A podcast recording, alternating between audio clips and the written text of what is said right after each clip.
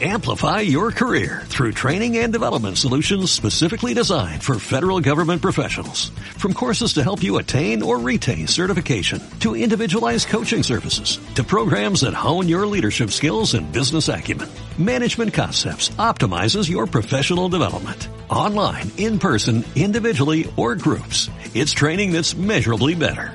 Learn more at managementconcepts.com. That's managementconcepts.com. Aquí te lo contamos. Buenos días España. Buenos días. Y nosotros esta mañana nos vamos a ir hasta Bilbao. Allí tenemos al otro lado de la línea telefónica a nuestro buen amigo Daniel Álvarez, que es vice vicepresidente de ANARMA, la Asociación Nacional del Arma aquí en España. Don Dani, ¿qué tal? Buenos días. Muy buenos días a todos. Bueno, aquí estamos, aguantando el tirón. Hay que aguantar el tirón, que las cosas ya ves cómo, cómo están. Bueno, te llamamos desde, desde el programa hoy para hablar de un tema que nos ha parecido muy interesante. Yo creo que todavía no se ha hablado mucho, bueno, yo creo que absolutamente nada de esto, pero sí eh, es cierto que Vox ha propuesto eh, reformar el Código Penal para que defender el domicilio de un asaltante no sea delito. Y parece que detrás de esto eh, estáis eh, vosotros, la Asociación eh, Nacional del Arma aquí de España, ¿no?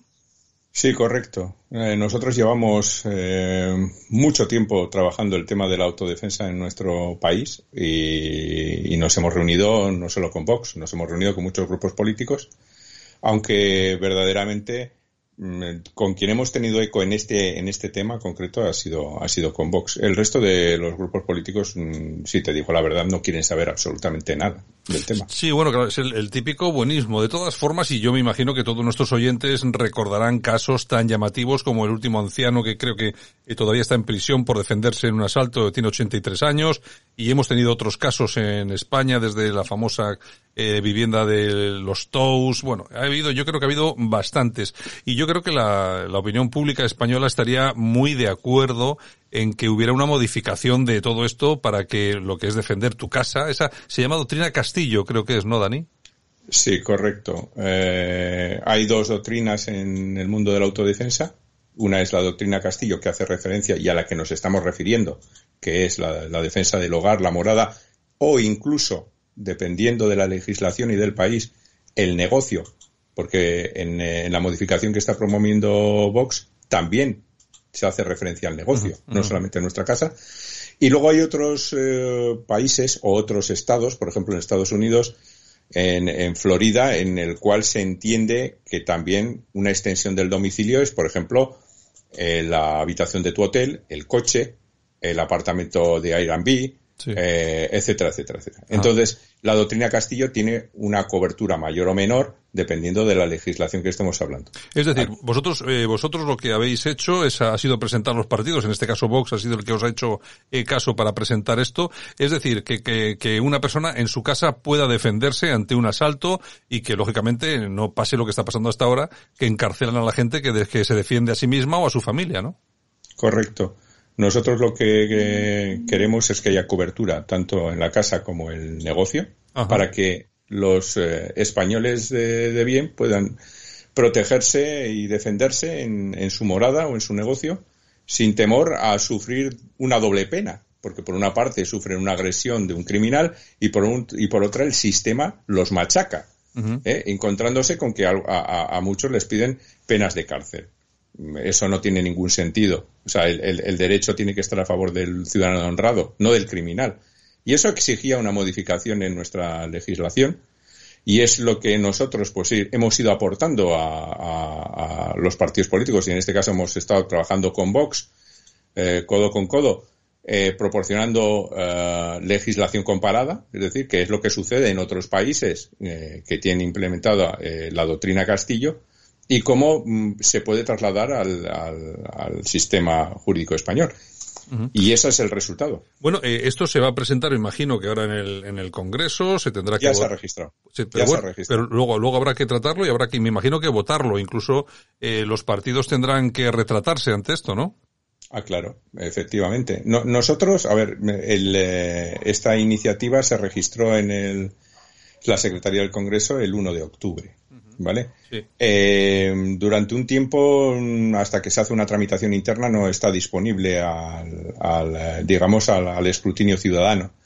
El domingo ya era consultable en la web del Congreso y eh, ya se podía acceder al documento que había presentado que ha presentado Vox. A partir de ese momento va a seguir un trámite parlamentario, me imagino que pasará por comisiones y luego sufrirá votaciones, etcétera, etcétera, y ahí tendrán que los partidos pues eh, retratarse.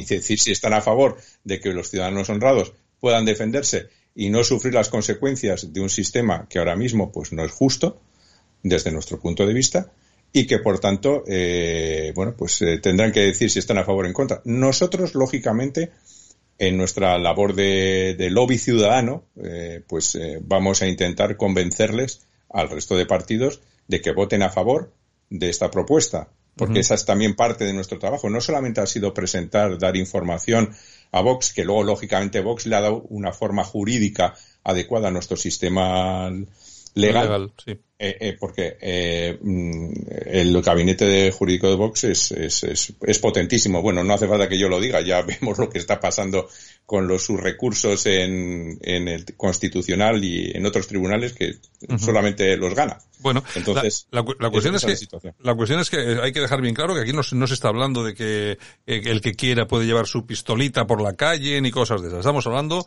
de legítima defensa en el hogar para defenderte, para defender tu propiedad, tu vida y la de tu familia, y también en el negocio. Una cosa, yo me imagino, porque esto al final esto va a pasar lo que va a pasar, yo siento ser pesimista, Daniel, eh, al final en la votación va a ser lo que va a ser. Oye, ¿y no habéis estudiado la posibilidad, que yo creo que sí que podría ser eh, una idea interesante, de, no sé, reunir firmas para forzar un referéndum sobre esto? A ver, eh, el, el, tema de las firmas nosotros lo, lo, estudiamos en su momento y tal. La cantidad de, de propuestas eh, de iniciativas legislativas ciudadanas eh, que se han presentado. Que hacen falta 500.000 eh, firmas, creo, ¿no? Ah, sí, sí, somos el único país del mundo que tiene 500.000. O sea, hay países de nuestro entorno que lo que piden son 50.000, 20.000. Eh, no, no, en España es medio millón. Medio millón. Pero lo, lo gracioso del tema es que, pues yo creo que en los últimos, desde que tenemos este mecanismo, se han debido presentar veintitantas, eh, me parece, eh, de las cuales solo han llegado a buen puerto, no sé, han sido dos o tres. Mm, eh, y las demás, eh, incluso habiendo llegado y habiendo aportado las firmas, la, la, la, la, comisión receptora de, de la iniciativa la, la, ha desestimado. O sea, si tú vas con tu medio millón de firmas que tienes un plazo, es decir, no estás eh, dos años, no, no, no sé si son tres o cuatro meses durante los cuales tienes que recoger esas firmas. A partir de que abres el, periodo, eh, ha habido gente que ha logrado reunir las firmas, que eso es un trabajo brutal, brutal. Lo ha llevado y se lo han desestimado a la primera de cambio en la mesa del Congreso. Imagínate, esto, esto no tiene, es absolutamente absurdo. O sea, el Estado tiene sus mecanismos de protección y uno de ellos es que los ciudadanos no podamos intervenir si no es a través de los partidos políticos. Y esto está clarísimo. En España medio millón de firmas es absurdo cuando otros países pues tienen eh, eh, firmas tienen un sistema más razonable que el que tenemos nosotros. Ya. Bueno, de todas formas, vosotros ya en el comunicado que habéis enviado ya mm, dejáis entrever que el Partido Popular tampoco va a apoyar este tema. No, no, no, en absoluto. O sea, a ver, el, Partido Popular, eh, como otros partidos, eh, a excepción de Vox, se mueve dentro de la ventana de Overton. Eh, es decir, de, esos temas que se consideran políticamente correctos y que son aceptables. todo lo que se salga de la famosa ventana se considera radical y, por tanto, produce vértigo, produce miedo y pérdida de votos solamente aquellas, eh, aquellos, eh, eh, solo aquellos, aquellos, solo aquellos mm, movimientos sociales fuertes que pueden hacer cambios profundos a nivel social tienen la capacidad de introducir nuevos elementos dentro de la ventana o aquellos partidos que cuentan con líderes poderosos, que tienen empuje, que tienen fuerza, pueden hacer una modificación. No es el caso del Partido Popular, que ahora mismo atraviesa una crisis de liderazgo desde mi punto de vista, esto ya es una opinión personal, y además eh, es, es, un partido eh, políticamente correcto que ha adoptado la Agenda 2030, etcétera, etcétera. Ahora mismo el, el Partido Popular no está en una posición, eh, además te puedo decir que no lo ha confirmado una, una diputada con la cual pues tratamos temas de todo tipo en temas de caza, temas de medio ambiente, temas eh, de, armas incluso. Y nos ha hecho que nos olvidemos que el tema de no, no entra dentro de su bueno. el tema de la legítima defensa no entra no va con ellos. Bueno ya veremos a ver a ver cómo si la presión ciudadana sirve de algo bueno ya veremos yo creo que no pero en fin de todos modos el intento me parece bueno y razonable porque yo creo que en España están ocurriendo cosas que llaman poderosamente la atención que no son de justicia que personas que se defienden a sí mismas ante asaltos en sus casas y defienden a sus mujeres a sus hijos resulta que después de defenderse están siendo encarcelados, incriminados, incluso condenados a pagar cantidades de dinero precisamente a aquellos que les han agredido, que los querían asesinar, etcétera, etcétera, etcétera. En fin. Sí. Eh, quería, simplemente eh, centrar un poco el tema en qué es, cuál ha sido el cambio legislativo. El cambio legislativo ha sido la eliminación de la proporcionalidad, ¿vale? El, problema que teníamos en España es que eh, para que la, se considerase que se obraba eh, en legítima defensa es que había una agresión ilegítima, lógicamente, ¿vale? El segundo, que había una necesidad racional del medio empleado para impedir o repelerla con proporcionalidad. Y luego tercero, falta de provocación suficiente. Es decir, que nosotros no hayamos sido los detonantes de la agresión. O sea, que, eh, que hayamos provocado para que se produzca la agresión. La proporcionalidad, que era un tema subjetivo que quedaba a interpretación del juez, ¿qué ocurría muchas veces? Oiga, usted a este señor le ha entrado en casa con un cuchillo. Pues usted, mm, como mucho, mm, también con un cuchillo, ¿y cuánto medía el cuchillo? o sea, porque si tú sacas un machete, mm, resulta que la, eh, la, proporcionalidad, eso derivaba en que se consideraba que esto no era una, no, no era proporcional, y al final se consideraba, en el mejor de los casos, eh, una legítima defensa parcial, con lo cual eso daba lugar a indemnizaciones, a un calvario judicial y posiblemente pena de cárcel, que es lo que le, ha ocurrido en, muchos casos, en, casos muy mediáticos que han sucedido en, España. Entonces, lo que, lo que hace esta, esta modificación es eliminar la proporcionalidad.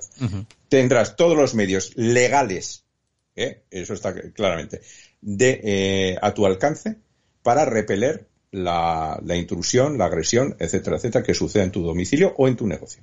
Bueno, pues ya veremos a ver cómo, cómo va el asunto y también iremos informando nosotros aquí a nuestros oyentes. En fin, Dani Álvarez, vicepresidente de ANARMA, un abrazo muy fuerte. Vale, igualmente a todos nuestros oyentes. Amplify your career through training and development solutions specifically designed for federal government professionals. From courses to help you attain or retain certification, to individualized coaching services, to programs that hone your leadership skills and business acumen, Management Concepts optimizes your professional development. Online, in person, individually, or groups, it's training that's measurably better. Learn more at managementconcepts.com. That's managementconcepts.com.